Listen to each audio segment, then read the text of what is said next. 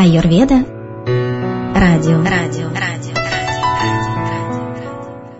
Добрый день, уважаемые радиослушатели. Мы начинаем наш прямой эфир. Простите за задержку. Часы у меня на компьютере отстали. И благодаря именно Сергею Владимировичу Серебрякову за его пунктуальность и бдительность он мне пишет о том, что «Алло, куку, где эфир-то начинать будем?» «Конечно, будем». Обязательно подведу часы, и теперь у нас все будет вовремя. Сергей Владимирович Серебряков в прямом эфире на волнах Эрведа радио. Сейчас я кратенько-кратенько вам расскажу, уважаемые радиослушатели, о чем пойдет речь. Ну, те, кто уже был на предыдущих эфирах, они знают о том, что программа-то непростая, программа особая, затеяна на волнах Эрведа радио, которая поможет вам определить приоритеты и личные цели, а затем создать стратегию успеха, ведущую к счастью и удаче в вашей жизни. Вот такая вот у нас передача непростая – Цель передачи – подготовить психику человека для достижения успеха во всех сферах жизни, бизнесе и формировании успешного лидера. Что мы и будем делать? Успех нам всегда должен сопутствовать, но не то чтобы должен, нам так хотелось бы. И, соответственно, прямой эфир на волнах Айрведа Радио именно связанный по этой теме. Тема сегодняшнего эфира простая – Зависимость от вознаграждений и компенсаций. Психические блоки и якоря. Сергей Владимирович Серебряков, специалист по древневедической медицине аюрведе, астрологии и ведической хиромантии. Добро пожаловать в прямой эфир. Здравствуйте. Добрый вечер. Добрый вечер. Еще хотела напомнить нашим радиослушателям о том, что вопросы по эфиру могут присылать э, сегодня, непосредственно когда вы по этой теме будете слушать, задавайте вопросы.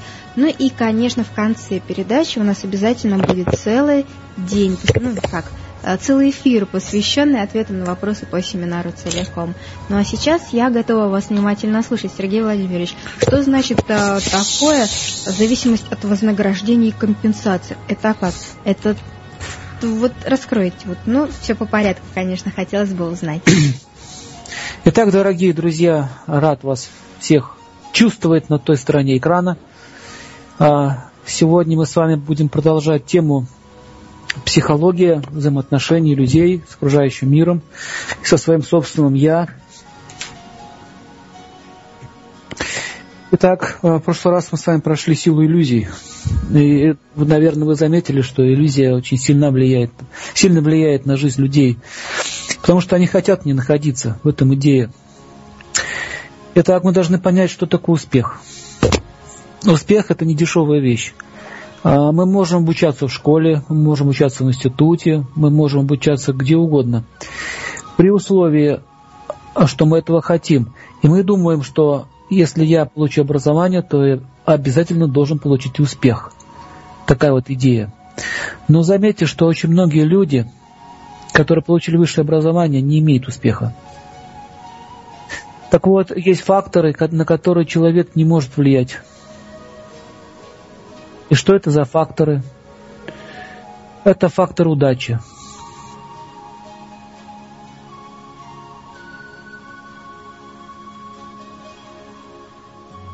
Что такое фактор удачи? Это э, та сила, которая нам вообще не принадлежит.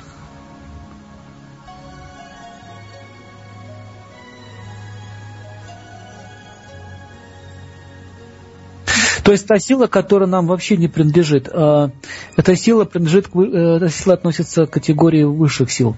То есть э, человек говорит, что вот я что-то добился в жизни, мне вот хорошо, я со своими руками это сделал, как в этом фильме известном «Гараж». Я выращиваю клубнику собственными руками. Помните, там Папанов говорил. Я выращиваю клубнику собственными руками. Вот. А ничего подобного.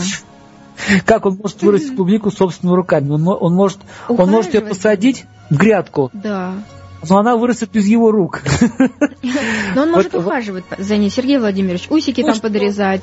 Тоже ухаживают, усики подрезают, у них гниется, ничего не растет. Понимаете, это а. э, это не факт, не фактор. Усилия нужно делать, но это не факт, что у вас будет удача. Вот об этом идея стоит. То есть э, за всеми нашими плодами э, стоит стоит высшая сила, то есть нам дают право пользоваться нашими плодами. Если бы это было бы так, то бы сейчас уже все были миллионеры, все до одного, потому что все знают, как надо заработать деньги. Там купил, в другом месте продал, правильно? Все. Ничего сложного. Пошел, пошел этот, в банк, взял денег, э, вложил в свой бизнес, обернул, стал богатым. Почему столько людей сейчас в кризисе страдают? Чего он не стал богатым? Столько оборачивал, оборачивал деньги, бац, кризис. Смотрите, вот никто же не планировал кризис, вообще-то. Никто не планировал проблем. Они просто пришли, ворвались в нашу жизнь. И не спрашивают у тебя, э, входят это твои планы или не входят это твои планы. Так вот, о, о чем разговор сегодня будет идти? О том, что вы должны понять, что вот эта очень э, неправильная концепция, что я во всем, как говорится, виноват, либо я все могу, либо я ничего не могу. То есть это крайности. Человек должен очень адекватно смотреть на мир. То есть он может действовать, но он должен знать, что последствия, мои, э, что результаты моей деятельности мне не принадлежат. Если это он поймет, он будет свободен от всех проблем. Я хочу сказать, что от всех проблем. У него не будет больше беспокойств. Но смотрите, э, человек в основном действует с целью получить плоды. У него больше другой цели нет. И это его обуславливает ограничивает. Так вот, э, лидер, либо успешный человек, он должен иметь качества определенные, с помощью которых он достигает того, чего он хочет. И вот давайте сейчас мы с вами будем писать тезисы. Возьмите ручки, тетрадки и записывайте тезисы основные. И на них потом будете медитировать. И вы увидите, что они абсолютно точны. Первый тезис. Человек готов делать только то, что ему известно. И он будет это культивировать. Ну, например, а, вы работаете на какой-то работе, вы знаете, что как, как вы можете получить свои деньги. Большие или малые, неважно. Вы знаете, у вас, так говорится в народе, натоптанная дорожка. И вот попробуйте такого человека свернуть вот с этой натоптанной дорожки. Вы заметили, что практически это невозможно сделать, потому что у него нет больше идеи менять что-то в своей жизни. Потому что он будет культивировать то, что ему известно. Например, э, алкоголик знает, как надо достать деньги. Нужно пойти собрать бутылки. Он, он его сознание не может повернуться в другое направление. Также люди другие, нормальные, не алкоголики, они тоже мыслят подобным же образом, что я, я имею работу только в своей бухгалтерии. Только моя бухгалтерия обеспечивает мое средство существования. Смотрите, что происходит. Человек обуславливает себя. И он культивирует, культивирует это дальше. Но один прекрасный момент приходит начальник, приходит к начальнику молоденькая девушка с длинными ногами и говорит, я красивая, молодая, вот эта женщина, надо ее убрать отсюда. И вас убирают. И никого не волнует вообще, профессионал вы или не профессионал. Просто убираются, потому что начальнику та девушка больше нравится. Вы понимаете, это очень ненадежная позиция. То есть ненадежная позиция э, идти по одной и той же дорожке. Вот многие люди до самой пенсии тогда жили. Они проработали всю свою жизнь на одном и том же месте. И дошли до пенсии, сейчас они получают 3, 4, там, ну, 5 тысяч рублей, и практически это жалкие гроши, они не могут на это деньги жить. Люди прожили всю жизнь и проработали. И почему, и когда вам говорят, сейчас вам нужно дальше вести трудовую книжку, вам нужно на, о пенсии думать, вы продолжаете думать о пенсии. Хотя вы видите, что одних обманули, вторых обманули, третьих обманули, что старики наши практически ничего не добились. И вы видите, что вы идете той же самой моделью и соглашаетесь с этим. Да, это нормально, я буду жить так, как жили мои предки. Понимаете, что такое культивировать? Можно культивировать гуны благости, можно культивировать невежество, можно культивировать страсть, можно культивировать глупость. Я не хочу ни в коем случае никого обидеть, но на самом деле это глупость. И верить, что вам кто-то даст деньги. Это глупость. Потому что так, этот мир, он так устроен. Здесь все, все пропитано корыстью. Только святая личность э, бескорыстный. И у нас цари сейчас не святые. Но сейчас правители далеко э, не святые. Поэтому они не будут заботиться о вас. Итак, спрашивается, а что же мне делать-то? Вы можете работать. Но если вы работаете и при этом привязаны к своему труду и думаете, что это и есть достижение моей жизни – это крах. Или можно работать, например, при этом думать о том, как стать социально полезным человеком, как научиться делать то, что никто не умеет. Это другое решение проблем. Поэтому старый свой вы можете сами защитить. Поэтому э, успешный человек должен знать то, что ему неизвестно.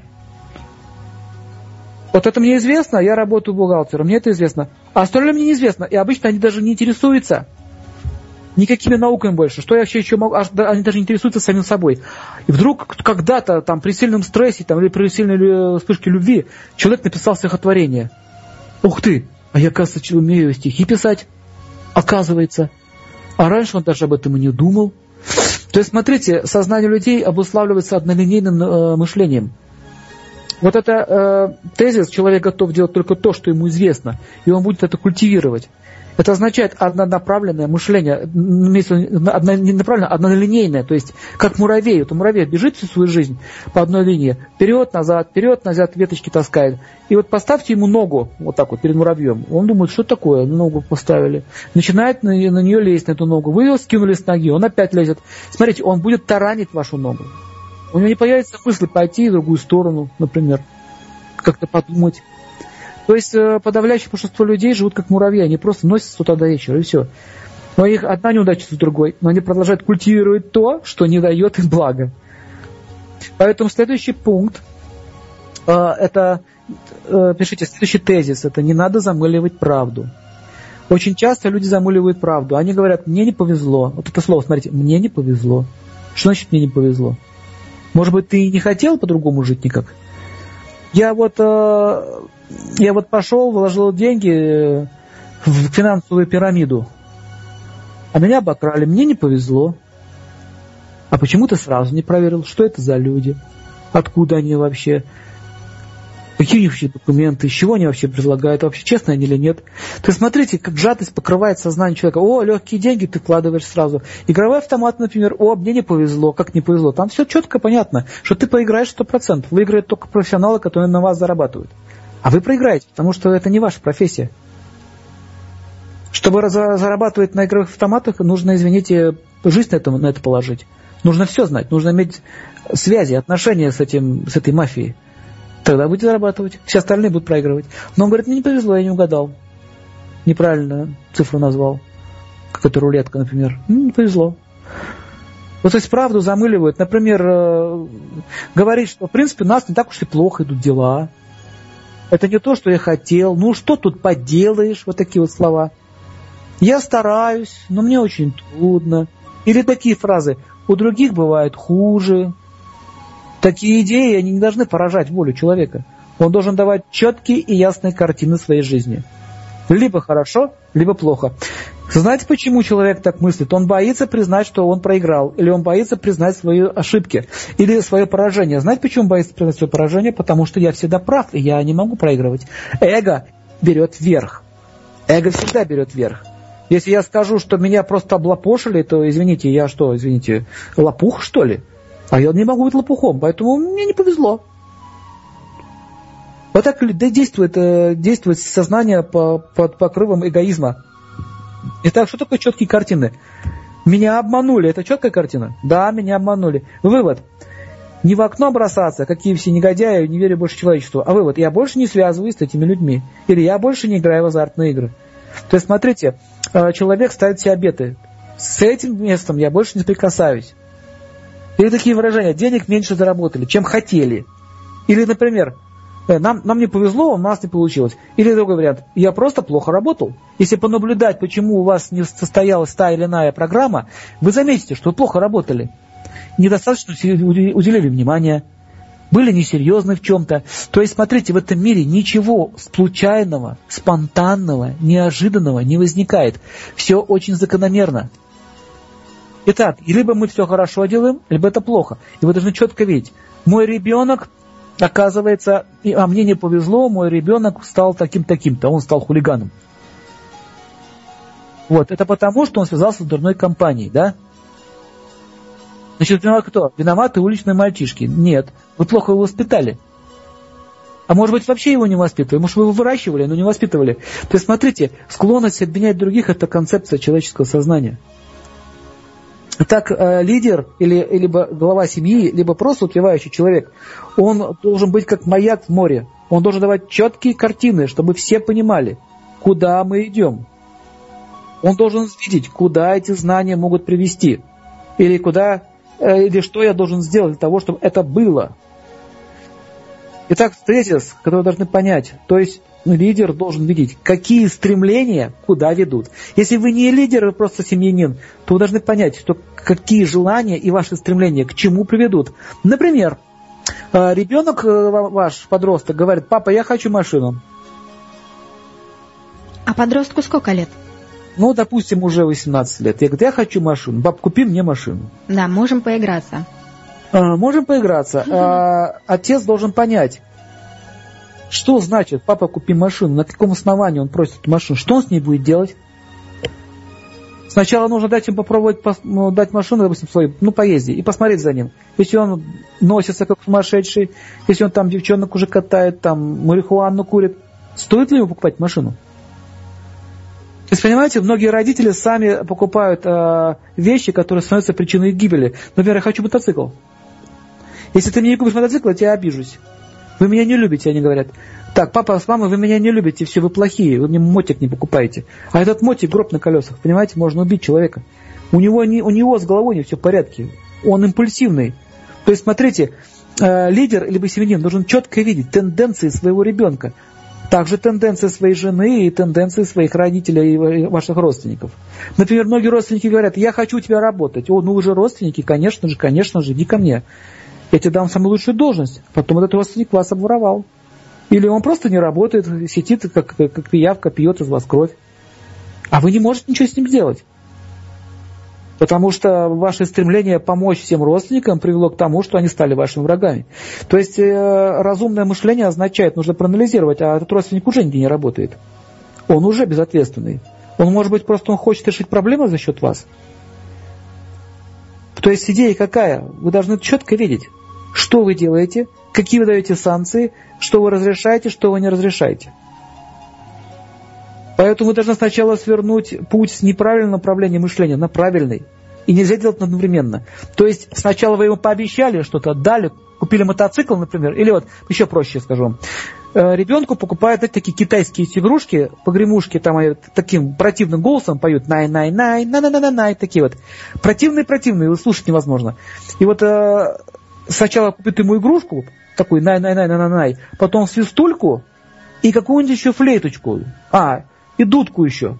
И вот этот ребенок ходит с утра до вечера, э, это най-най-най, дудит дуду и свистит свисток. В результате что? Они отнимают у него эту дудку, выбрасывают в окно или там ломают, то есть у них психоз начинается. Прекра... Или, или говорят, прекрати дудеть. Видели таких людей, да, Наташа? Прекрати дудеть.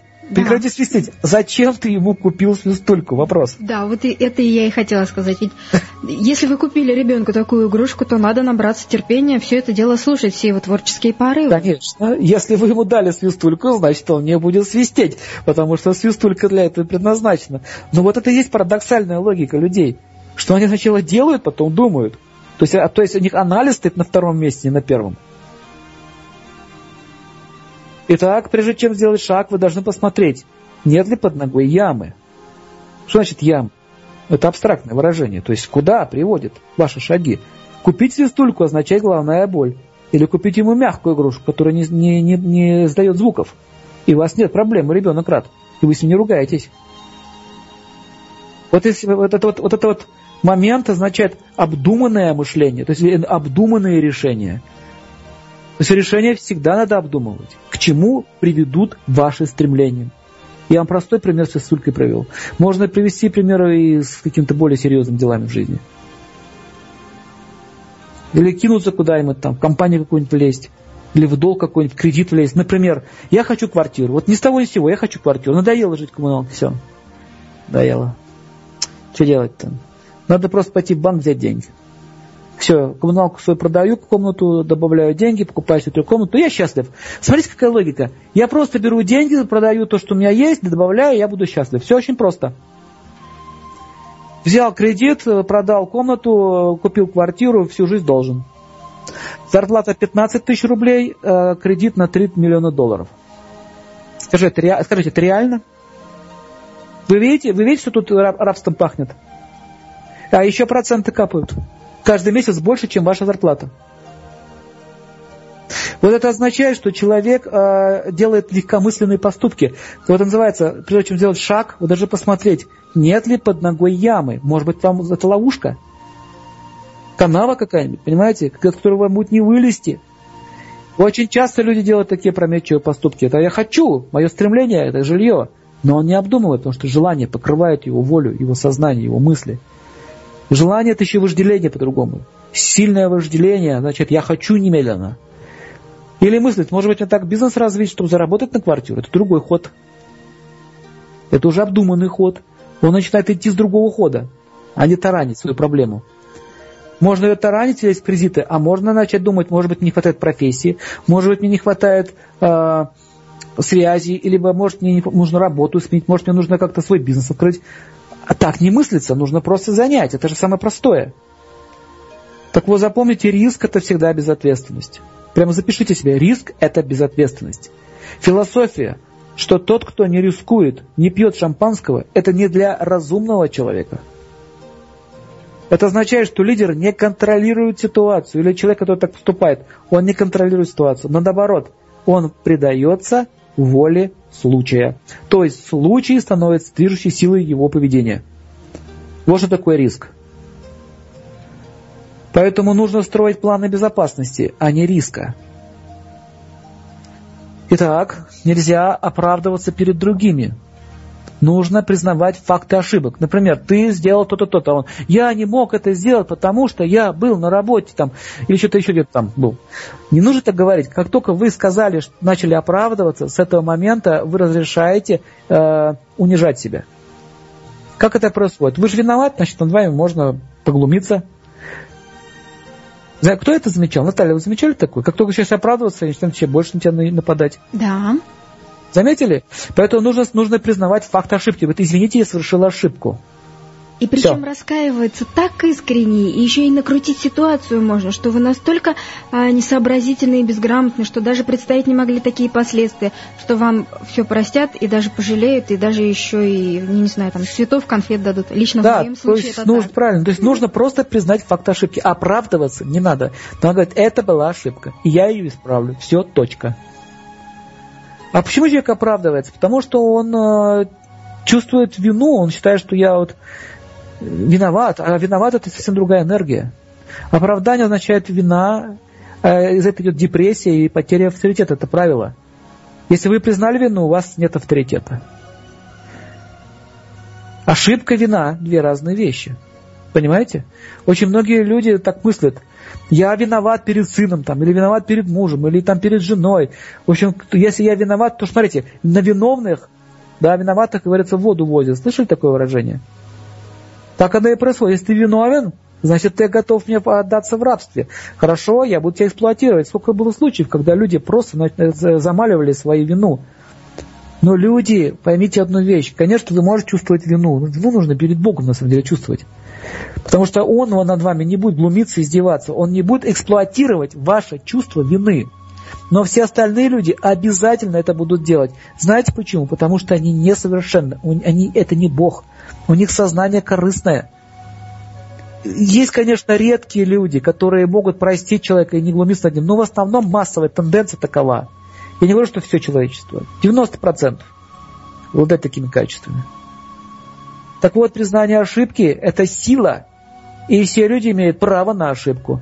Как Рональд Рейган, он второй раз получил, э, эту, стал президентом Америки – он официально перед всей нацией извинился за свои ошибки. Вы представляете, да, это была ошибка. Я, я, я исправлю ее, дайте мне, пожалуйста, еще один шанс. И они его выбрали. Потому что человек, признающий свои ошибки, он уважаем. Человек, который не признает свои ошибки, он будет презираем. Итак, человек разумный должен уметь преодолевать оправдание и сопротивление и убедить принять верный взгляд у подчиненных сотрудников – то есть он должен их убедить в том, что ошибка была и почему она возникла. Смотрите, следующий этап. Вы не сделали это вовремя. Первое, я виноват, исправлюсь, не работает. Второй вариант. Была ошибка, но эта ошибка возникла по той, по той, по той причине. Пожалуйста, вы тоже со своей стороны сделайте так, чтобы этих ошибок с моей стороны больше не было. То есть, смотрите, вот это я сейчас учу э, вести переговоры по Сатурну. То есть Сатурн означает, э, вы тут мне не наезжайте, пожалуйста, вы разберитесь сами сначала в своем бардаке. Просто очень часто ваши ошибки возникают из-за неслаженности менеджмента ваших руководителей. Но они потом на вас начинают нападать. Поэтому вы должны увидеть их ошибки и грамотно их преподнести. Вы это я бы не совершил свои ошибки, если бы у вас бы этого не было. Называется контр, контраргумент. Итак, пишите. Контакт с людьми. Правило. Первое. Вы должны знать, чем они дорожат каковы их цели и интересы. Если вы Написали? Чем они дорожат, каковы их цели и интересы. Если вы не будете знать их цели, интересы и чем они дорожат, вы не можете контролировать ситуацию. Почему? Потому что каждый человек преследует свои цели. Вы должны уметь манипулировать так, чтобы ничьи интересы и ничьи цели не э, нарушать. Это уже искусство дипломатии. Второй пункт. Каковы их надежды, убеждения, взгляды? Например, у меня был такой случай. Был семинар э, среди христиан по питанию – это были христиане, причем такие э, церковнослужители. Но представляете, я убрал слово ведическое питание, потому что их цели, их взгляды, их убеждения не совпадают с тем, что я сейчас, с тем, что я сейчас буду говорить. И смотрите, э, все-таки я начал говорить с позиции христианства. И когда начал говорить с позиции христианства, они все приняли всю ту же самую информацию. Та же самая, только другая аббиатура. Вот поймите вы одну вещь, очень многие люди, они очень упрямы, допустим, они не, не могут быть гибкими, они не могут донести мысль с позиции человека, с позиции другого человека. Он не хочет и эту информацию воспринимать вот с этой позиции. И знаете, почему, почему не вся Россия слушает Аюрведа радио? Да потому что большинство людей ненавидит веды. Не, не просто а ненавидят. Для них это что-то ужасное, что-то сектантское, что-то жуткое – а у нас был случай в Липецке, когда э, на семинар Аюрведы просто ворвались фанатики и кричали, вы, не, вы тут Россию нам разрушаете. Понимаете, то есть вот само, если, если что-то непонятно, что-то не вписывающееся в мою догму или в мое понимание вещей, это все отвергается. Не только отвергается, еще и начинается агрессия. Вот вы должны быть очень умным человеком. Если вы что-то поняли, не подавайте ваш материал с той позиции, которая не принимается вашим оппонентом. Это правило. Наташа, понимаете? Да. Это правило. Если с вами разговаривает э, какой-нибудь, допустим, мусульманин, не нужно говорить ему, что веды – это истина. Сразу будет спор, а спор породит вражду, а не истину. И все останутся при своем мнении, только враги останутся. В общем, э, человек э, с гибким разумом, он сможет общаться со всеми людьми. А знаете, почему человек не хочет э, стать на, на волну другого человека? Знаете почему? Почему он не хочет? Потому что они эгоисты. Эгоизм не позволяет прислушаться мнению другого.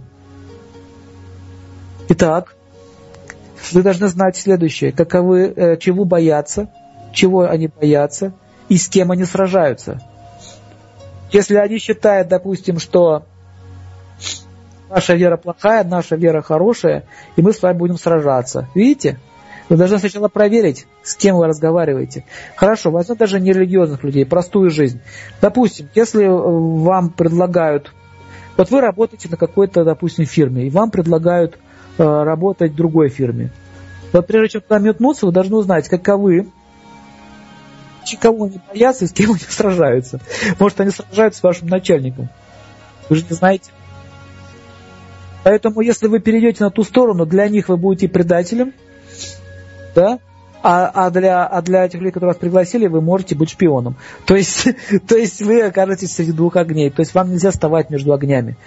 И, допустим, э, отец, допустим, конфликтует с, там, с каким-то родственником, там, с мамой, допустим, жены. Вот здесь вот есть такой секрет. Вы должны точно знать, с кем он сражается, от чего они сражаются. Вы должны уступать миротворцам, но ни в коем случае не принимать чью-либо сторону. Так вот, а пристрастие, предубеждение, они объединяют людей. Это объединяющий фактор. Если есть убеждения, люди собираются. И также они собираются по пристрастию. Например, а, люди с половой ориентацией неверные собираются в определенных местах. Пьяницы собираются в, бордах, в борделях, в этих, в пивнушках. Да? театралы собираются в, театра, в театрах. То есть все люди кучкуются, интересуются по пристрастиям, по убеждениям. Поэтому, если вы хотите донести какую-то информацию, либо с кем-то общаться, вы должны знать, какие у него пристрастия и убеждения. Это я вам сейчас рассказываю, это материал, он взят из, э, из ведической дипломатии. Нужно уметь общаться с людьми. Какие философские мысли ими движут? Что они принимают, а что они отвергают. Например, нельзя некоторым людям говорить, например, нельзя сказать фанату «Зениту», что «Зенит» не такая уж хорошая команда. Он, а причем, знаете, что самое интересное? Он у вас сам спросит. А он сам у вас спросит, скажите, а, а что вы думаете по поводу «Зенита»? И вы скажете, ну, я вообще-то... Рядовая команда. Рядовая команда. Он скажет, да вы что? Он спылит. Да, враг, враг будете сразу же. У меня случай был на Кавказе. Я как-то в поезде ехал, и там как раз выборы шли местные. И один мужчина напротив меня спрашивает, скажите, а вы за какого кандидата? За такого или за такого? А я взял, короче, с дуру-то и сказал, да они оба не того. Ничего хорошего это не сделали. Был, это был страшный ответ для него. Это был страшный ответ. Так что вы плохо думаете о... И он сказал, вы плохо думаете, он сказал о своем, о своем человеке. О нем, да вы такой секой. И, короче, начал ссориться. Причем, смотрите, ехали вместе. Я вообще никому вражды не испытывал. И он спокойно ехал. Я просто высказал свое мнение. Он у меня спросил, я и высказал. Но я не имел права на свое мнение, оказывается. Видите, в чем дело? Вы запомните правило. Огромное количество людей. Они сами вас спрашивают и сами потом, потом вас линчуют за ваше же мнение. Поэтому вы сначала даже спросить, а зачем ты меня это спрашиваешь? Что ты будешь делать с моим ответом? Понимаете, ход какой должен быть? Что вы будете делать с моим ответом? Что вас интересует? Ну вот я, а вы за кого голосуете? А я голосую за Иванова. Очень хорошо. Голосуйте за Иванова. Я думаю, что он будет неплохим президентом. Да. Вы... Угу. Понимаете идею? Это политика. То есть я, я думаю, что, точнее не политика, а дипломатия. Я, что он будет неплохим президентом. Я, я, наде, я надеюсь на это. Хотя вы знаете, что он вор, например. Или какой-нибудь негодяй. Но у этого человека есть предубеждение. Меня очень часто на лекциях спрашивают, скажите, а как вы относитесь к Иисусу Христу? Вот скажите, зачем такой вопрос задавать? Причем лекция по Юрведе идет, а он спрашивает про Иисуса Христа. Зачем такой вопрос задавать? А чтобы вас компрометировать. Совершенно верно. Именно за, за это. Потому что если они вопрос задают про Иисуса Христа, потому что они уже заранее знают, что я буду плохо о нем говорить. Я же, я же ведантист, да? А все ведантисты, они плохие, значит, если я ему задам провокационный вопрос про Иисуса Христа, я, конечно же, конечно же, скажу что-то плохо про него, и я им разрешу меня линчевать. Все. То же самое делали с Иисусом Христом. Помните, когда он был э, в Иерусалиме? Его спросили, скажи, э, нужно ли кесарю подавать, подать? Помните историю, да? И он сказал, кесарю, кесарю, а Богу Божье. То есть Иисус Христос не был таким дурачком, его не так-то просто было развести, он понимал природу людей что есть провокационные вопросы. Так вот, смотрите, если вы увлечены своими, своими убеждениями, вы, вы увлечены, вы неминуемо попадете в эту ловушку. Неминуемо. И вы будете как два петуха сражаться. Драться будет, ругаться, каждый будет свои догмы доказывать. А зачем? Какой смысл в этом? Они вас не слушают. У них нет желания постичь чего-то. Они просто хотят с вами ругаться. Вот и все. Поэтому вы должны очень четко понимать, где люди э, адекватные, где неадекватные. Итак, следующий пункт.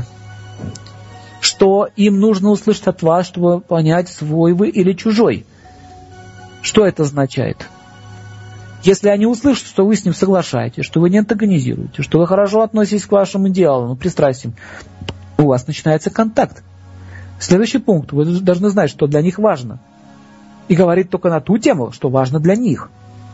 Как они воспринимают себя, нужно понять, как они обусловлены, чем, Допустим, если, ну, вот если, допустим, э, человек, ну, допустим, какой-нибудь армянин или грузин, и вы будете обсуждать с ним поведение грузинской э, политики, вам просто отрежут голову. Прямо там, на месте. Знаете почему? Потому что это задевание идет. Вы задеваете. Вы, вы, вы можете быть правы. Но не факт, что это будет ему приятно. Или, например, я однажды видел такой политический ляпус был совершен. Это, по-моему, при Ельцине было. Э, был праздник, 9 мая. И пригласили главу немецкого правительства на праздник 9 мая, День Победы, пригласить Гельмута Коля. И я видел его лицо, когда он стоял э, на этой площади, и там люди праздновали День Победы. Вы понимаете, что это такое? Это то же самое, что Россию бы э, победили и пригласить вас на День Победы над Россией. Вот представьте эту картину. У него было такое лицо вообще просто, он просто держался.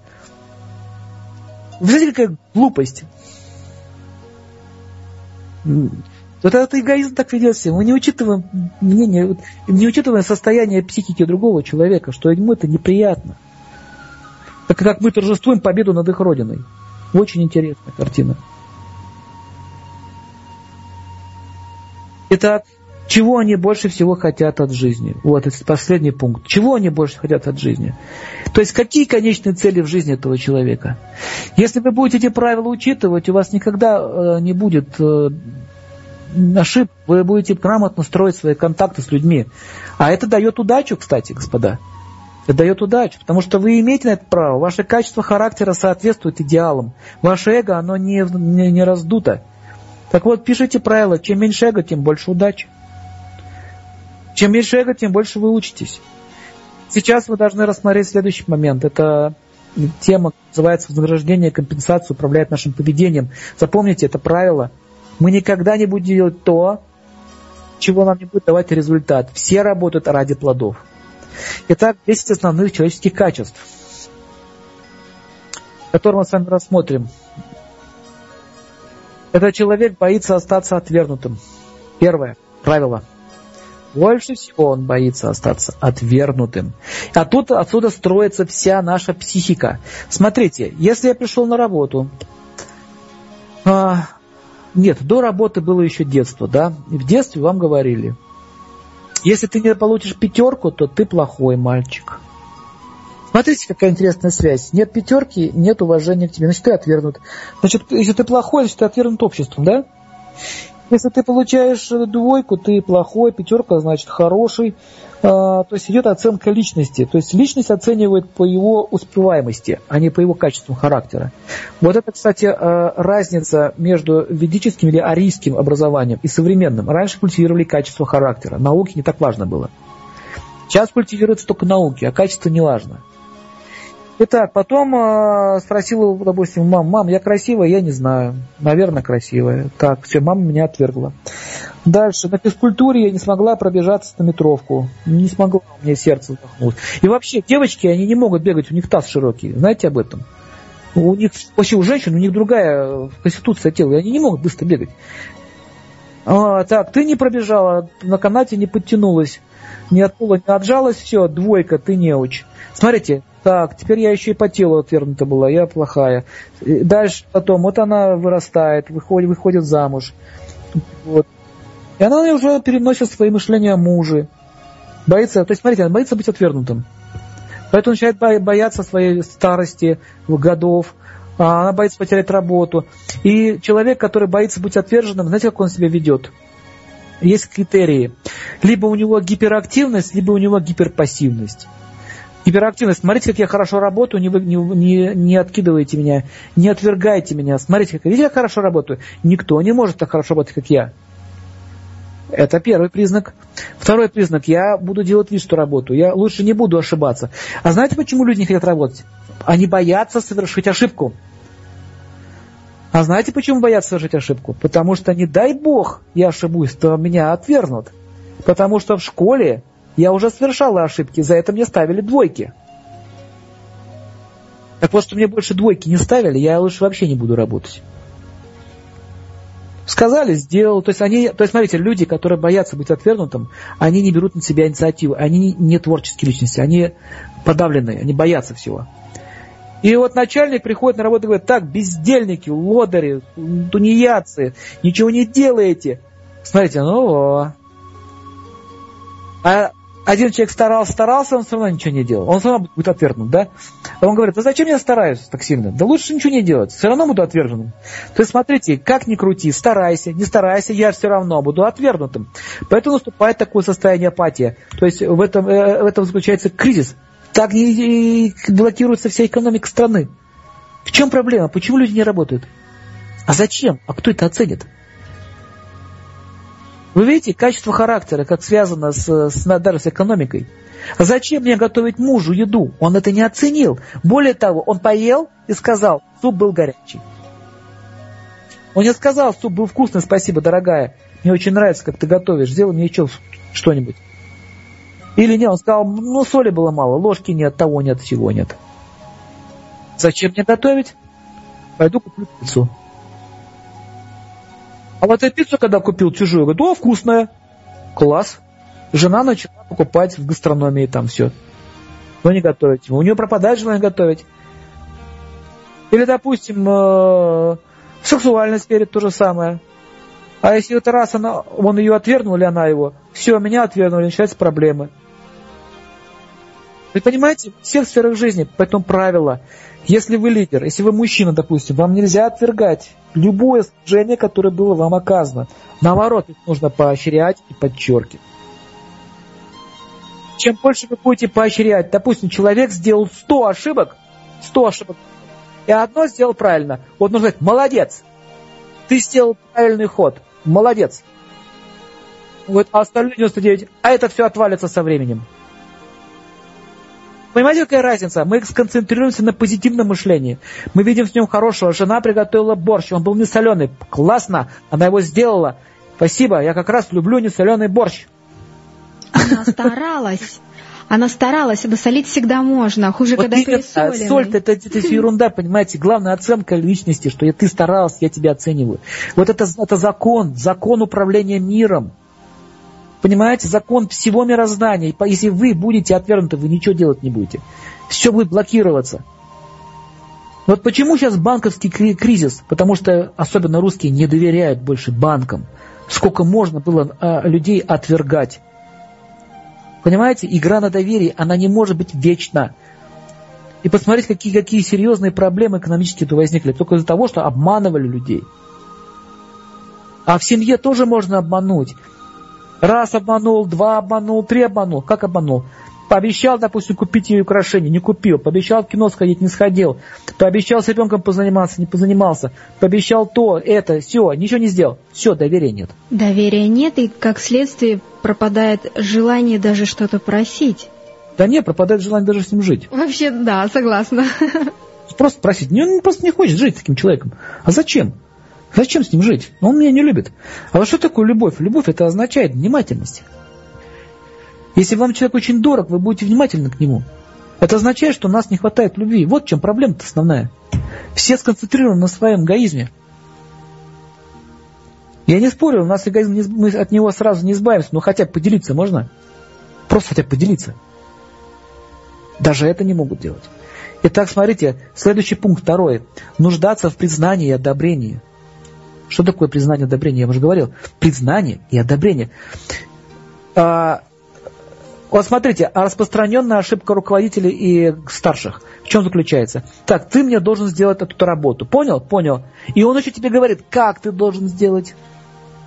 То есть лезет в ваше творчество. Вы понимаете, что он делает? Он лезет. Он не, он не дает вам проявить, э, то есть зад, выполнить задание так, как вы это хотите. Это очень распространенная ошибка всех руководителей. Они начинают контролировать вас на каждом шагу. Другими словами, они, вас не довер... они вам не доверяют. Если они вас контролируют, значит, они вам не доверяют. Понимаете? Одобрения нет, доверия нет. Поэтому, если вы даете задание, скажите, пожалуйста, нам нужно это сделать такому числу, и больше не лезьте к нему. Если он это не сделал, вот тогда будете с ним разговаривать. Потому что когда вы начинаете работать, и вам вторгается в вашу работу, вам просто не хочется вообще ничего делать. Это разобщает людей. Они не могут работать в коллективе из-за этого. Итак, смотрите, третий пункт. Э, человек всегда будет увеличивать и защищать свое самоуважение. Это означает, никогда не оскорбляйте, не унижайте. Даже если это дворник на вашей работе, вы не имеете права его оскорблять. Он человек, и он делает вам дорогу чистой, чтобы вы ботинки свои не пачкали. Разве он не достоин уважения? А, Наталья?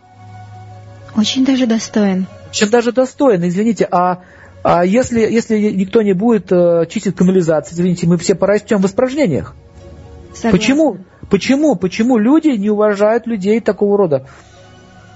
Не задумывались? Потому что они на самом деле считают, что мы высшие, а они низшие. Извините, труд всегда в почете. Кстати, вот этот лозунг, это ведический лозунг. Это не Ленин придумал. Ленин взял оттуда. Труд почете. Любой, кто трудится, уважаем. Еще хотела сказать, Сергей Владимирович, что я, например, очень болезненно воспринимаю, когда люди кидают на улицах фантики, окурки, ну и многое-многое другое. Вот мама меня всегда так воспитывала, что цени труд другого человека, да, и другой человек совершенно будет верно. Ценить труд, труд другого человека, совершенно верно. Если вы бросаете фантик на, на, на чисто вымытый асфальт, это означает, что вы не уважаете труд дворников. Так вот и как следствие другие люди потом не будут уважать твой труд. Неважно, чем ты занимаешься. Естественно, потому что модель поведения такая. Ты, не, ты будешь ко всем так обращаться. Значит, ты то же самое, что и в офисе. Если ты фантик бросил на улице, ты также и в офисе никого ценить не будешь. Ни бухгалтеров, ни менеджеров, ни экономистов, которые на тебя трудятся. А неуважение порождает что? Нежелание работать на этого человека. Все, развал. Видите, как это связано? Причем здесь деньги тогда? Разваливается все не из-за того, что у вас денег нет, потому что неправильное поведение идет. Хамство, например. Что такое хамство? Это неуважение других людей. Моя жизнь важна, вся ваша, остальная, ваша другая жизнь не важна. Знаете, в чем заключается высшая степень хамства? Высшая степень. Наташа, догадайтесь. Высшая степень хамства. Да, самая высшая. Это уже и, и, и потолок хамства. О, трудно сейчас сообразить. Убийство животных. Ого, точно. Неуважение жизни до такой степени, что мы просто жрем их, их мясо, один за выражение. До такой степени. Я просто беру курицу и живьем бросаю в кипяток. Или рака, или живую рыбу на сковородку бросить. А зачем? А что ее уважать? Я хочу есть. Я ее съем. Вы понимаете, как это ужасно? То есть, в чем идея? В чем идея заключается? Уважать жизнь, если вы уважаете жизнь. А она начинается, знаете, с чего? С того, что сначала уважаете свой труд. Во первый раз, труд других людей, два, э, окружающих ваших родственников, три, и доходят до, до любви к природе, а это означает каждой рыбке и каждому насекомому, все, что здесь, каждому живому. Я не исключаю, конечно, агрессоров, которые нас, нас нападают, это другой вопрос. И в конечном итоге мы доходим до чего? До любви кому? Наталья, кому мы дойдем? До любви к Богу? Совершенно верно, потому что это его творение. А если мы, мы не сможем прямо так прыгнуть, там нужны этапы. Итак, смотрите дальше. Самоуважение. Э, каждый человек имеет право на уважение. Это закон. Каждый человек имеет право на уважение. И каждый человек не имеет права не уважать других. Вы можете, конечно, с ним не общаться, если человек поступает неправильно, но унижать, оскорблять мы никого не имеем права. Это самое важное правило. И дай Бог кому-нибудь оскорбить святого человека. Потому что его степень уважения к миру и любви к миру настолько высока, и человек своей грязью касается его чистоты, он просто себя уничтожает. Вот так работает э, защита, э, кармическая защита, как карма срабатывает. Поэтому оскорбители получают проказу, это страшная болезнь. В Индии много прокаженных, потому что много святых мест есть. Ну, в России тоже есть такие люди, кстати. Я знал таких людей. Поэтому будьте очень аккуратны, особенно не будьте фамильярны с людьми, которые посвятили свою жизнь Богу. Может плохо кончиться. Итак, все мысли в категории «Где здесь моя выгода?» О, следующая тема. Где здесь моя выгода? Что такое моя выгода? А, настолько это сейчас сознание поработило людей, что они не могут мыслить выше своей выгоды. Все пропитано этим. А, даже воспитание детей происходит таким образом. Мальчик, давай, сдай уроки, пойдешь гулять. Так. Сделаешь это, получишь конфетку. Сделаешь то, получишь то. Идет торговля. Торговля идет постоянно, она идет везде. Даже дома, с детьми, муж с женой торгуется. А, я даже слышал случай, как одна женщина, точнее, мужчина рассказал, что одна женщина сказала, что если хочешь со мной секс иметь, жена, точнее, потребовала секс хочешь со мной иметь, плати мне деньги. Представляете? Жена. А он сказал, зачем, говорит, мне платить тебе деньги? Я тогда проще с проституткой буду жить, у меня будет много женщин, не ты одна. Все, пошел развал. То есть смотрите, что происходит. Корысть, она настолько оскверняет э, отношения между людьми, как, например, брачные контракты сейчас пошли уже. То есть с самого начала мы друг другу не доверяем. С самого начала я знаю, что брак будет развален. То есть люди я не говорю, что это делать не надо. Я говорю, что люди настолько уже не верят друг другу. Вот до чего дошло. А вы знаете, что сейчас женщина замуж не выйти? Это реальная проблема. Просто нет мужчин. Они все хотят женщин э, иметь сексуально, но они не хотят о них заботиться. Более того, многие женщины так и рассказывали, что они всем не предлагают как бы постель, но в жены брать не хотят. Так зачем мне брать такую ответственность на себя? Вы теперь понимаете, почему столько много женщин занимаются проституцией? Не потому, что они такие все негодяйки, потому что им делать больше нечего, они больше ничего не могут. Их никто в мужья не берет, так хоть деньги с них взять. Мужчина не защищает, значит, я буду у него как забирать деньги? Через секс. Вот и все. Но при этом тут никакой любви не может быть и речи. Это корысть, запомните, корысть это, это та сила, которая разрушает отношения. Как только в вашей семье корысть воцаряется, сразу наступает развал. Но он наступает не сразу, извините, он постепенно приходит, постепенно, постепенно. Сначала человек не верит, как мой муж или моя жена может такого опуститься. Не верю, не верю, не верю. Но когда он убеждается в этом, наступает слишком поздно. И так говорят и слушают, если есть интерес для них. То есть, смотрите, корысть даже проникает в эту сферу. Если есть интерес, то я буду слушать. Например, человек, который бросил курить, он будет слушать лекции против курения и будет говорить, да, курение вредное. А человек, который курит, он ему говорит, да вранье все это, не так все это и вредно. Один тот же ли человек? Да, я же еще живой. Да.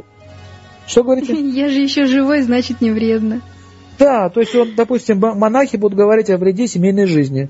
А люди, которые погрязли в сексуальной жизни, будут говорить о вреде целебата. Заметили такую тенденцию? Да. Заметили, да? Есть а, такое. А, допустим, люди, которые э, сидят в нирване, говорят, самый лучший путь это нирвана, все остальное по барабану, как они говорят. Посмотрите, сколько людей, столько мнений, сколько школ, столько мнений. То есть практически, э, Веда говорится, Э, все это крайности. И в чем вот разница арийской культуры из нашей? Они не впадают в крайность, там нет эгоистического начала. Почему считаются веды священные? Они не имеют эгоистического начала, потому что их сам Бог описал. Если вы хотите секса, нет проблем изучайте Камасутру в ее полном произведении. Мы научим вас там всему. Как сделать так, чтобы секс был бескорыстный? Как сделать так, чтобы вы получили сексуальное наслаждение и еще оба были счастливы? Как сделать так, чтобы это вас не сквернило и чтобы вы были постоянно в любви? Как сделать так, чтобы у вас после этого секса родились хорошие дети, а не какие-то гоблины с нижних планет? Понимаете? Как сделать так, чтобы у вас э, был достаток в семье? Там все это описано. Пожалуйста, вы знаете, сексуальная жизнь. Он не отвергается она упорядочивается, то есть э, там даются знания. Хотите, допустим, знания э, о искусстве каком-то, вот их вам, пожалуйста, знания искусства. Знания, как строить дом, пожалуйста, Васту Шастра. Знания, как строить, допустим, отношения с Богом, пожалуйста, Шимат Бхагаватам. Изучайте. Вы понимаете идею? Не нужно ничего отвергать. Это все крайности. Хотите, допустим, быть вегетарианцем, должны понять, что это такое. Пожалуйста, дайте вам кухню школы, учитесь. Хотите быть мясоедом, хорошо, ешьте то мясо, которое описано и как его надо есть. И что для этого нужно сделать, чтобы какую-то карму смягчить. Даже это Писание есть. Потому что Бог, Он не эгоист, Он прекрасно понимает, что мы тут все разные. Что невозможно Чукче сказать, Казахстане есть тюлень, тюленей, э, оленей и рыбу. Ну невозможно, понимаете, он питается этим. Поэтому для него есть свои писания. Поэтому в каждых народах есть свои писания, как вам жить. Они знали прекрасно, что арабы не смогут баранов не резать. Режьте с именем Аллаха, хотя бы так делаете, потому что по-другому вы не можете. Но если вы хотите стать арием, или а что такое ария? Ария это не человек, это не, не Гитлер. Понимаете, это не гитлерская идея. Ария это тот, кто следует ведическим законам. Это арий. Тот, кто совершенством занимается, а не утверждается какой-то религиозной догме. Очень часто люди наслушаются лекции, приходят домой, начинают там революцию устраивать. Он так и ничего не понял. Надо революцию устраивать, надо революцию в своем сердце делать быть любвеобильным человеком. Все. Просто любите всех. Вот и вся идеология. Но чтобы любить, нужно понять, от чего надо избавиться. Это А категория, все мыслят категориями, где мой интерес, да, и будут вас слушать только с этой позиции. Не надо говорить человеку, который э, занимается йогой, допустим, о каких-то других вещах, говорить ему о йоге. Не надо говорить, допустим, женщине о автоматах Калашникова, как устроен автомат Калашникова и танк современный. Ему это не, ей это не интересно. И вот очень часто даже особенно молодые люди, они знакомятся с девушками и рассказывают им всякие глупости, понимаете, им это неинтересно, им скучно становится. Или девчонки говорят о каких-то тоже вещах. То есть опытный человек, он будет искать тему. Следующее правило, пишите. А, люди слушают, если понимают тебя. То есть надо говорить просто. Не надо заумничать. Если вы говорите очень сложно, допустим, с точки зрения банальной эрудиции, такие слова. Слышали такие лекции когда-нибудь? Так закрутит. Ничего не понятно. Или когда врач пишет вам рецепт, ничего не понятно. Чё, а что болит-то? Он так и не понял. Он пришел с клиники и говорит, а что мне болит-то? Я не понял. Что-то там написали. Не могут нормально объяснить. Поэтому вы должны очень просто выражать. Выражать сложные вещи простым языком. Все станет понятно. К вам потянутся люди. Ленин так делал. Просто говорил. И все его любили. Пошли за ним. Дальше правило. Доверяют тем, кто похож на них. Того, кто любит, того, кто уважает людей. Смотрите, если вы не слишком э, отличаетесь от других людей, не нужно приходить к рабочим э, во фраке и с цилиндром на голове и общаться с ними. Это не в тему. Вы не как они, они не будут вас слушать. Второе, ну, тот, кто уважает людей. Слышите правило, если вы уважаете человека, ваше мнение будет услышано. Если вы не уважаете ничье мнение, ваше мнение не будет услышано. Поэтому прежде чем э, добиться, э, чтобы ваше мнение было признано, вы должны научиться уважать других. Чаще всего это касается детей. Вы хотите, чтобы дети вас слушали, но вы же их не уважаете. Вот в чем проблема-то. Я не говорю, что вы лично, дорогие мои слушатели, я немножко заговорился. Такая тенденция у людей, такая тенденция, что начать уважать детей. Вот смотрите, как разговаривают многие люди. Так, ну-ка сюда, ну-ка сядь, куда пошел? Так, место, вы слышали такие? Наташа, слышали такие выражения? Да, я очень часто езжу в метро в маршрутке и наблюдаю подобные сцены, когда парень с девушкой разговаривают очень грубо, когда мужчина с женщиной в возрасте разговаривают друг с другом очень грубо, и когда молодые подростки, совершенно просто еще юные, опять же таки разговаривают с, собой, с друг с другом грубо. Они не имеют в виду, чтобы обидеть друг друга. У них Нет, просто манера стиль. общения такая. Такой стиль, вот поймете, э, вот находится ли сердце в кандалах грехов или нет. Вот чем, больше, чем ниже сознание человека, чем грубее речь. Вот запомните это, это, это правило. А, есть, есть тема, называется этика любви. И там есть, э, там описывается, как нужно разговаривать. Потому что если у вас сладкая речь, вы будете добиваться успеха. Ведь именно речь да, указывает на ваш менталитет. Поэтому старайтесь говорить мягко. Обдумывайте каждое свое слово. Например, говорить, извините за выражение, я не хочу выражаться, мне плевать на эту проблему, на слово. Можно это слово разобрать. Мне плевать, смотрите, плевать. Представьте, человек плюет на эту проблему. Как он ее решит? Они еще хуже выражаются. Я просто не хочу это в эфир озвучивать. Но они никак не решат эту проблему. Потому что они мне плюют, как они ее решат? Или мне плевать на этого человека. У вас проблемы с мужем. Да плевать я его хотел. Да в гробу я его видела. Как ты собираешься решить проблему, если ты его в гробу увидел и тебе на него плевать? И вот прочие выражения. А, а, а девушки матом тоже ругаются вообще. Такая речь скорбная. Э, это указывает на то, что люди деградируют все больше и больше. Так вот, дети, которые, которых не уважают, они вырастают циничными подростками. Они начинают что? Самоутверждаться. Так это или нет? Вот вы меня не уважали, я вам покажу, кто я такой. Я личность. Видели, какая крутая личность? И начинает так себя вести. Итак, следующий пункт. Это э, склонность делать глупости. Пишите. То есть все склонны делать глупости. Вам нужно научиться прощать. Прощать людей за их глупости. Чаще всего мы свои глупости прощаем, но глупости других людей мы не прощаем. Всегда будут подлецы. Следующий пункт. Просто знайте, что всегда будут подлецы. Как бы вы сладко с ним не разговаривали, он просто подлец. Вот хотела, на эту тему хотела привести один пример.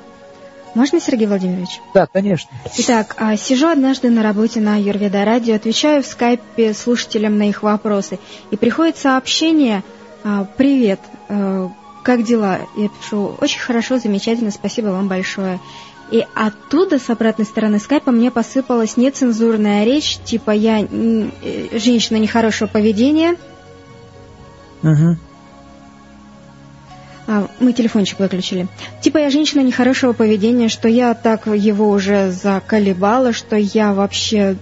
Короче, все нецензурные слова, которые, в принципе, я когда-либо слышала, я смогла прочитать в одном скайпе.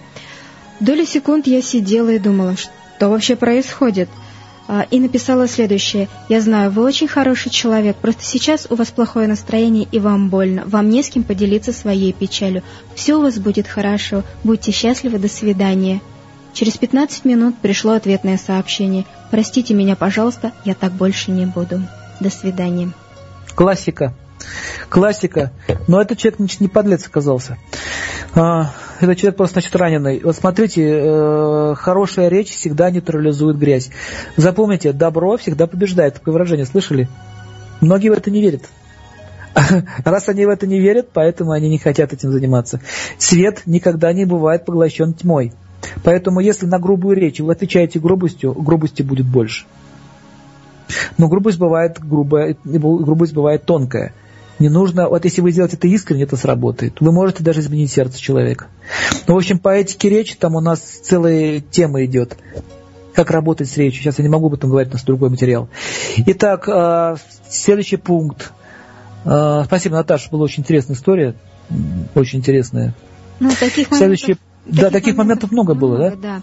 А, ну, даже просто в транспорте, если совершенно случайно человек тебя вдруг начинает обвинять в том, что ты не разворотливый, не поворотливый и наступил ему на ногу, хотя, в принципе, это была не, не только моя вина, а в общей сложности то, что народу много набилось, да, то, выслушав грубости, я в таком случае, у меня был недавно такой случай, я просто сказала, извините, пожалуйста, я искренне желаю вам счастья. И от всей души просто улыбнулась этому человеку. Это была женщина, честно вам признаюсь, она, наверное, давно в зеркало на себя не смотрелась, она была очень злая и страшная но моя улыбка ее обезоружила. И она да. больше не стала гнусить на меня. Да. Вот эта сила, это сила благочестия. Итак, следующая тема – это опыт, который мы сами себе создаем.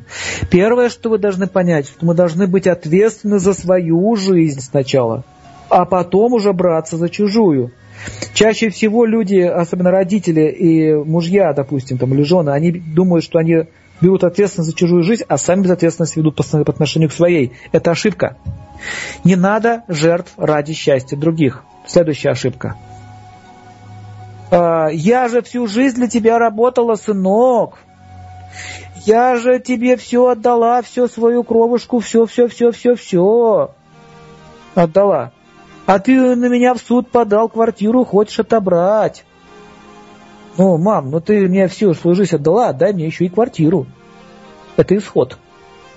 Это означает, что если вы жертвуете ради собственных детей, это означает, вы их портите. Жертва не должна быть ради детей. Дети должны быть воспитываться. Нужно жертвовать другим людям. И когда дети будут видеть это, они будут повторять вашу модель поведения. И будут потом жертвовать вам. То есть механизм очень простой. Культивация эгоизма всегда приводит к разочарованию. Вы должны знать, что вы культивируете, чему приводит ваша жертва, ради чего вы это все делаете. И, понимаете, вот много таких случаев, когда они одни остаются, дети даже о них не вспоминают. Это означает, не надо жертв ради счастья других. Стань сам совершенным, и все потянутся за тобой. Вот ответ, что надо делать. Мама может быть совершенной, и все дети будут ее слушаться. Все дети будут рядом с ней. А если мама стала рабой ребенка, смотрите, если мы служим кому-то, мы рабы или нет? Э, рабы? Если мы служим, ну, служить Раб... тоже можно по-разному, Сергей Владимирович. Я, служить имею в виду прислуживать. Ага. Прислуживать, такое слово есть хорошее русское. Мы ребенку прислуживаем, мы ему сопельки вытираем, мы за него, э, мы его с ложечки кормим до 15 лет, все ему делаем за него, все его вопросы, он вообще не понимает, что такое жизнь. Это называется прислуживание, а потом что возникает? Все, он думает, что этот мир предназначен для меня, а мои родители мои слуги. Начинается такая речь. Мам, вот так рукой. Мам, сюда. Мам, туда. Мам, включи телек. Мам, выключи телек. Да, да, да, есть такое. Опять же таки, в из жизни. У меня сестра а вы... абсолютно такая. Mm-hmm. И мама мне всегда говорит, Наташа, слушай, ты такая хорошая, не то, что вот э, моя младшая дочь, ужасная грубиянка. Опять же таки тема поднята о том, что человек чем грубее, тем он просто несчастнее. Правильно, несчастье. Но почему он грубый? Потому что родители его тоже это сделали в нем. В нем. Вложили это, сделали это вклад в него. А потому что таких вот прислугу не уважают. Запишите все правила. Если вы будете кому-то прислушивать, вам не, вас не будут уважать. И что вы считаете, ребенок это исключение? Нет. Вы же прислуга вашего ребенка. Он вас не будет уважать. Отсюда такое поведение. Но если вы в вашем доме служите чистым людям, святым, иконам, например, или просто какие-то у вас культивируются знания в вашей семье, либо традиции у вас культивируются. Если мать уважает отца и служит отцу, но она не служит ребенку. Она его воспитывает. Будет ли ребенок говорить так, мам, иди сюда. А, кстати, заметьте, так в ресторане говорят, эй, эй, человек, официант, официант, мам. Обратите на это внимание. До чего доходит, что даже дети начинают бить своих родителей – вот до чего доходит. Потому что очень часто господа бьют своих слуг. Это означает, что мать выстроила свои отношения с ребенком как слуга-господин. Он господин, я слуга. И либо другая крайность. Забить своего ребенка, затравить, из него слугу сделать. Это другая крайность. Не должно быть перекосов ни в одну, ни в другую сторону. Должна быть позиция в семье. Я уважаю отца, отец глава. Если нету отца, хорошо, тогда идеалы. Правильное поведение, мой, мой, мой маяк. Итак, закон сопротивления, запомните, отрицание.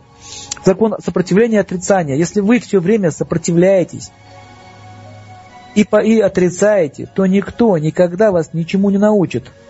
Например, я согласен, но. Это может быть но. Я не согласен, не согласен, не согласен. То есть он все время на лошади едет, он все время но, но, но говорит. Есть такие люди. То есть, если у вас в жизни уже сменилось 10 мужей, почему 10? Может быть, надо задуматься, что что-то в тебе не то? Ответ – нет. Это они плохие. Все, конец. Нет развития. Почему тебя постоянно кидают на деньги? Может быть, ты слишком доверчив? Нет. Просто они мошенники. То есть отрицание и сопротивление – это тупиковый путь. Такой человек обречен. С ним нет смысла что-то решать и что-то делать. Его надо просто оставить.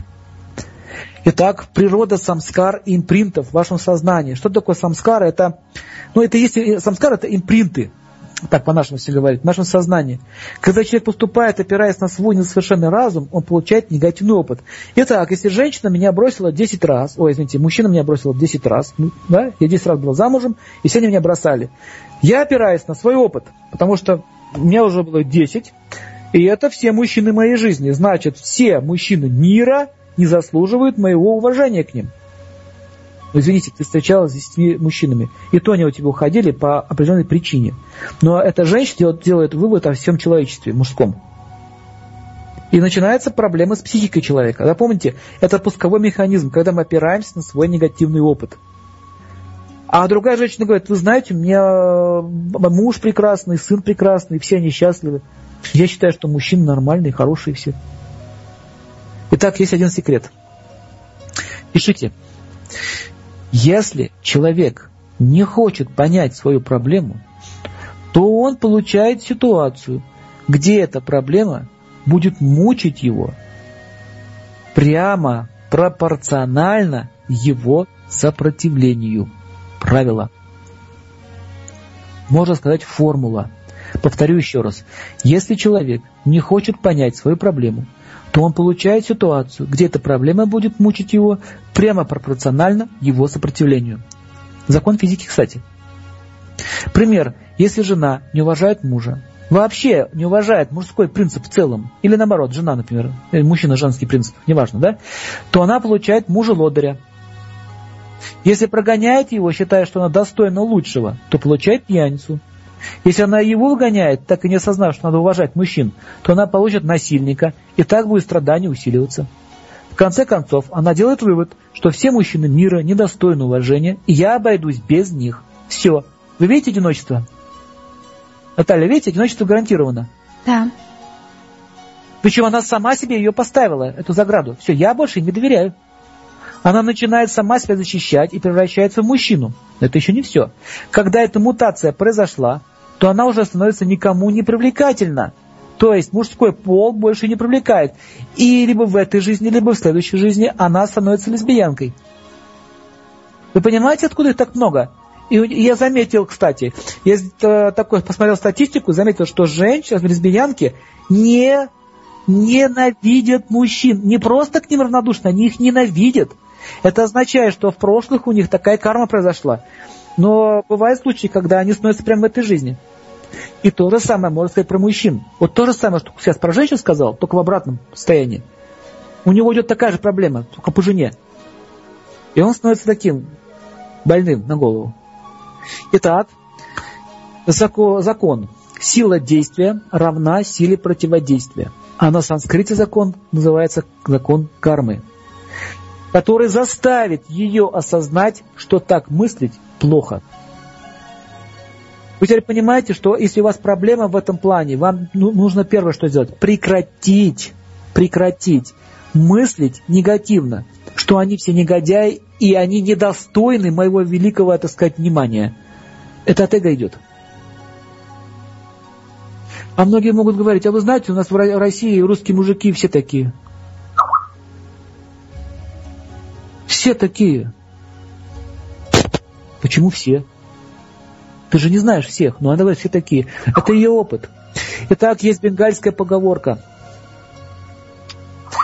А не плюй в коллектив, он утрется. А если коллектив плюнет тебя, то ты утонешь. Слышали? Нет, не слышала, но достаточно занятно. Если... Не плюй коллектив, он утрется. А если коллектив плюнет тебя, ты утонешь. Да. То есть не плюй на весь мужской род. Также мужчины, не надо плевать на весь женский род. Понимаете, это нужно уважать принципы. Даже если человек достоин уважения, нужно уважать принцип мужской. Вот об этом идея. Также и женщин нужно уважать. Итак, если ты руководитель, и тебе наплевать на своих людей, или на свою семью, то подчиненным будет наплевать на лидера. Например, в семье а, муж вообще не реагирует на семью. Что там дети у него делают, что там жена у него делает. Сейчас немножко про мужчин поговорим, да? Вот. Ничего не хочу знать про них. Я, у меня своя жизнь, у меня там свой спорт, там, или своя там какая-то, какие-то дела, свои гаражи. Я живу своей жизнью. То есть это называется плевательство на коллектив. То есть семья это маленький коллектив. И я на них плюю. Ну вот, если семья плюнет на него, он утонет. Понимаете идею? Вот это заключается а, сила эгоизма, она порождает карму. И вот часто возникает вопрос, как же э, избавиться от кармы? Ну, может, бабе Груни сходить, она там тебе лапку куриную повесит, снимет, снимет венец безбрачия, например. Это есть такой способ, но это обман. Про венец безбрачия человек сам себе поставил. Почему женщина не может замуж выйти? Во-первых, она не хочет это делать. Во-вторых, у нее куча предубеждений. Она не верит, что мой брак может быть еще успешный.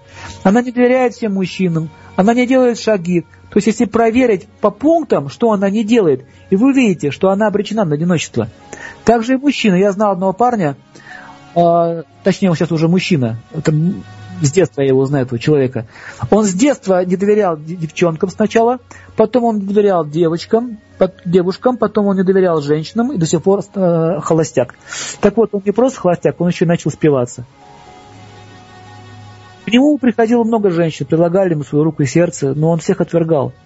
Только, только потому, что когда-то, когда-то он сделал выводы, что, я, что они все недостойны так вот, смотрите, а, многие люди, особенно женщины, они не могут выйти замуж, а, потому что они считают, что этот мужчина меня недостоин, этот мужчина меня недостоин. Очень возвышенное сомнение о себе. Или же или мужчины многие думают, что я легко могу поиметь все женщин мира. Тоже такой эгоизм. А получается так, что они его имеют. То есть э, сила действия равна силе противодействия. Если ты хочешь купить женщину, она тебя поимеет. Если ты хочешь, э, если, если женщина хочет не мужа, а богатства, муж не будет ее любить и так далее. Поэтому смотрите, шаг вправо, шаг влево, попытка бегства от любви, расстрел на месте. В этом суть, в этом суть кармической, так сказать, философии. Как Вселенная устроена. Нас заставят любить. И знаете, почему нас заставят любить? Чтобы мы же были счастливы. Вселенная хочет, чтобы мы были счастливы. А мы этого не хотим. Поэтому приходится здесь жить в этой жизни и терпеть все эти проблемы. Спасибо вам большое за внимание. Пожалуйста, задавайте вопросы. Ага, вот так вот, очень быстренько, сразу к вопросам переходим. Замечательно. Знаете, что еще хотела сказать, Сергей Владимирович? Когда семье а, мама и родитель, да, отношения выстраиваются, что э, родитель занимает э, положение слуги, то потом, когда ребенок вырастает, допустим, это девочка, да, то в семейной жизни она мужа своего называет фамилией. Эй, Сидорчук, э, куда ты пропадал, тебя давно так ждали или что-то в этом роде. То есть отношение к мужу не по имени, а по фамилии. Я очень часто встречала своих таких вот э, знакомых семейных пар. Меня Когда по фамилии друг называют? Да. Да, это неуважение. Это такие отношения. Ну вот. Нету, близ... Нету близости. Да, поделиться хотела таким вот опытом. Ну что, переходим тогда к вопросам. Раз у нас э, нет близости, нет опыта, будем развивать. А вопрос первый такой. Здравствуйте, Наталья. Хотелось бы уточнить вопрос по поводу рисков. Как Сергей Серебряков относится к тому, что вся наша жизнь пронизана рисками. Даже езда на лифте – весьма рискованное занятие. Любая форма работы, от наемной до личного бизнеса – рискованное дело. Ведь можно прогореть в своем бизнесе или элементарно не получить зарплату. Риск есть просто в любом деле. Можно промокнуть под дождем и так далее. Найти занятие без риска нереально. Было бы интересно узнать комментарии. Спасибо, Алексей из города Киев. Я с вами согласен, что риск есть. Я имел в виду другое. Я имел в виду, что когда вы вообще не лезете, как говорится, в воду, не зная брода.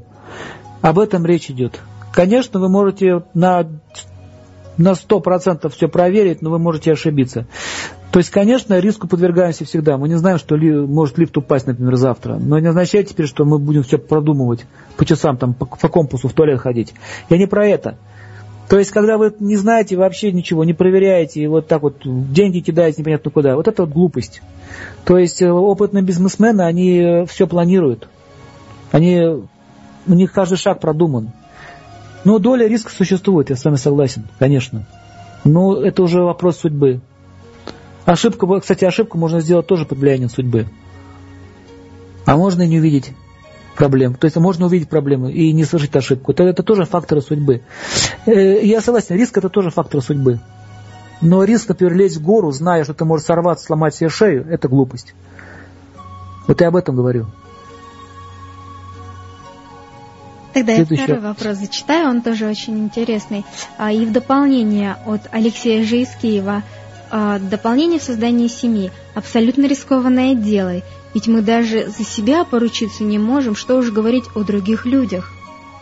Я вот об этом говорил. Сначала нужно взять ответственность за себя, а потом за других. Это вот то, что я сейчас с вами об этом говорил с вами. Ответ, если вы безответственно ведете э, по отношению к своей жизни, вы не можете создать нормальную семью. Вы будете также безответственно относиться к другим. Как можно спасать утопающего, если вы находитесь не на лодке? Вас лодки нет, сами тонете.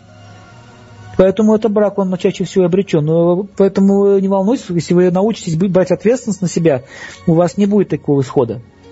Совершенно будет другой исход. Здесь, кстати, очень важный фактор играет наше образование всеобщее. Не то, что вы такие все плохие, дорогие наши радиослушатели. Я не об этом разговор веду. Вас никто этому не учил. И меня никто этому раньше не учил. Поэтому мы все совершаем много ошибок в жизни. Это в целом прокол всей цивилизации. То есть страдает цивилизация в целом. Поэтому сейчас не нужно так прямо болезненно отреагировать, просто пытайтесь получить максимум полезного информации для вас и применить в своей жизни. Учиться никогда не поздно, даже если совершили кучу ошибок.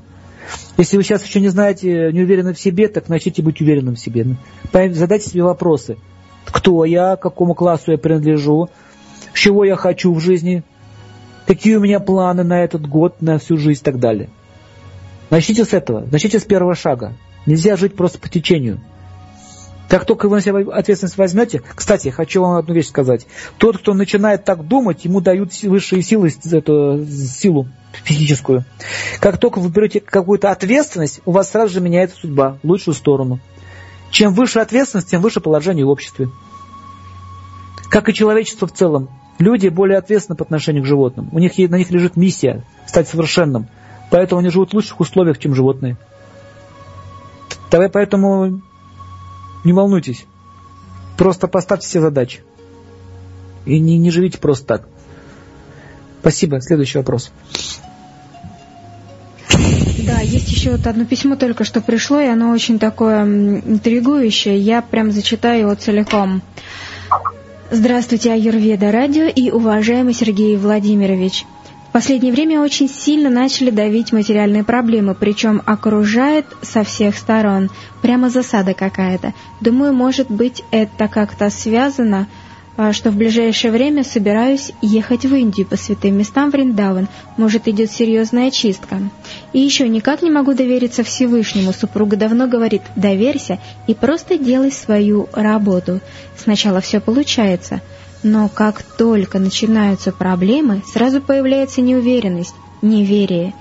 И... А очень хочется верить, но часто сбивает с пути. Заранее спасибо, с уважением, Евгений. Угу. Хороший вопрос э, по поводу веры. Вот поймите еще одну вещь, что вот женщина говорит, просто доверься. Вот это то, что мы с вами говорили. Вы не знаете его убеждений. Жена не понимает ваши убеждения, ваши взгляды. Поэтому говорит, просто доверься. Вы не можете просто довериться, потому что у вас нет опыта. Мужчины мыслят совершенно по-другому. Они не верят в простые слова. Просто сделай то, просто сделай это. Им нужны факты. А, а факты таковы. То есть чем больше вы будете совершать хороших поступков, правильных действий, вы будете видеть, как в вашей жизни будут происходить те или иные события, и ваша вера будет укрепляться со временем. Вера, она всегда основывается только на опыте. На, на, на книжках ваша вера не укрепится. Более того, хочу вам сказать, как вы можете довериться Всевышнему, если его не видно, не слышно. Я никогда с ним не общался. Я не могу даже довериться своим собственным, так сказать, близким людям – на моей стране, то есть у вас совершенно другой опыт. А, материальный опыт, он сильнее, чем духовный опыт. Поэтому у вас сейчас нет сил довериться. Поэтому вам сейчас нужно просто делать, э, выполнять свою дхарму, а не доверяться. Довериться Всевышнему означает стать святым. Вот что такое довериться Всевышнему. То есть, другими словами, ваша жена говорит вам, стань святым. Ну, господа, это невозможно. Как мне сказать, и стань птицей. Это невозможно. Нужно время. Поэтому что вам требуется? Э, очень часто многие люди хотят свалить свои проблемы на шею Богу. Вот я тебе доверился, вот ты теперь решай мои материальные проблемы. На каком основании он должен это делать? Понимаете? На каком основании? Это ваши проблемы. Это вы попали сюда. Это вы захотели так жить. Это вы приняли решение родиться здесь. Это вы захотели э, вести материальный образ жизни и мыслить, мыслить так. Поэтому решай сам все свои материальные проблемы. Бог это не мальчик на бегушках. Поэтому все ваши финансовые проблемы должны решать сами. Но Он вам дал знания. Он дал вам знания. Вот Он дал вам много знаний. Кстати, вот даже финансирование, знаете, что даже институт, институт это все финансовые, а это в прошлом они изучали все э, математику и артхушастру. В артхушастре это все описано. Математика, шульва шастра – вы умеете читать, вы умеете писать, вы, вы, вы можете, допустим, э, думать, как развить свой бизнес. То есть вам не нужно просто доверяться Богу, ничего не делать. Единственное, что вы можете попросить, это что вам Бог дал разум, что мне делать в этой ситуации. Намекнуть, подсказать. Вот это правильно, молитва. А не так, что сижу, ничего не делаю, доверяюсь Богу. Это неправильно. Он вам не поможет в таком отношении. Это паразитизм называется.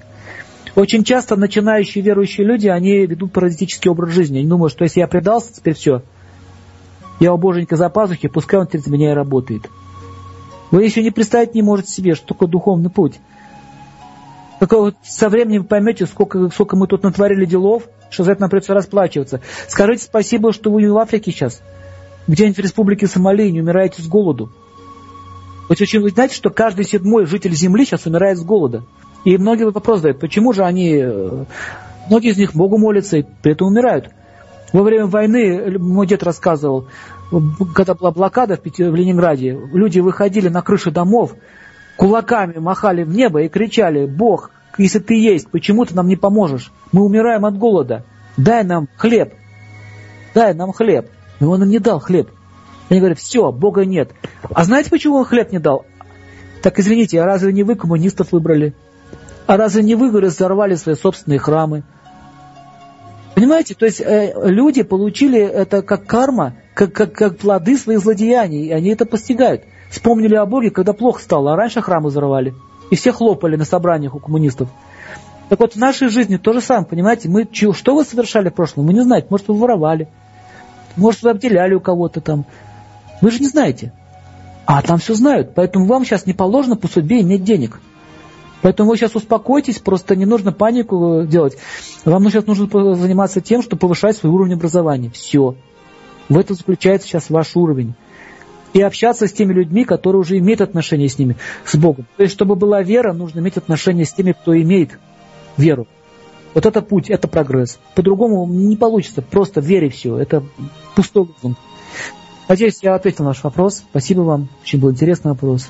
Пожалуйста, следующий. Следующего вопроса нет, и я думаю, что он все равно появится на следующих передачах. А сейчас я хотела сообщить небольшую новость о том, что вы мне сообщили, Сергей Владимирович, перед эфиром. О том, что а, наши замечательные с вами эфиры продолжатся через одну неделю. Точнее, не ранее 20 числа. Правильно? Да. Вот, вы сказали, что уезжаете. И я сейчас смотрю в календарь, у нас ближайший день, когда вы поедете после 20-го, это 21 сентября. Мы очень ждем вас в прямом эфире на волнах Эрвида радио с следующей темой. А еще я хотела сказать нашим радиослушателям о том, что если же вы еще не знаете, как выглядит Сергей Владимирович Серебряков и не читали его биографию, загляните в разделы «Наши лектора». Там же вы найдете контакт, как можно связаться с Сергеем Владимировичем и узнать более подробно о его сайте Пурана 108, а также записаться на индивидуальную консультацию или же записаться на обучение в том городе, где они его проводят. Вот такая вот ситуация. Так что, пожалуйста, дорогие радиослушатели, не смущайтесь, посещайте э, сайт более уверенно и смотрите более подробную информацию. Сергей Владимирович, мне еще что-то добавить? Спасибо вам большое, спасибо всем дорогим нашим слушателям. Э, желаю вам всем счастья, успехов, удачи, до новых встреч. С удовольствием буду скучать, даже скучать по эфирам и по вам. Так что, пожалуйста, возвращайтесь скорее, хорошо? Хорошо. Будьте счастливы, до свидания. До свидания. Уважаемые радиослушатели, вот так сегодня заканчивается наш прямой эфир с Сергеем Владимировичем. Но я думаю, что вы будете скучать не так сильно, потому что приятная музыка на волнах Арведа Ради будет сглаживать ваши э, ожидания следующего эфира именно вот по этой теме. Ах, как же тема-то называлась? Вылетела у меня из головы. Тайны психики человека. Мы продолжим через одну неделю. Ну а сейчас на Ерведа Радио прекрасная музыка. Будьте счастливы.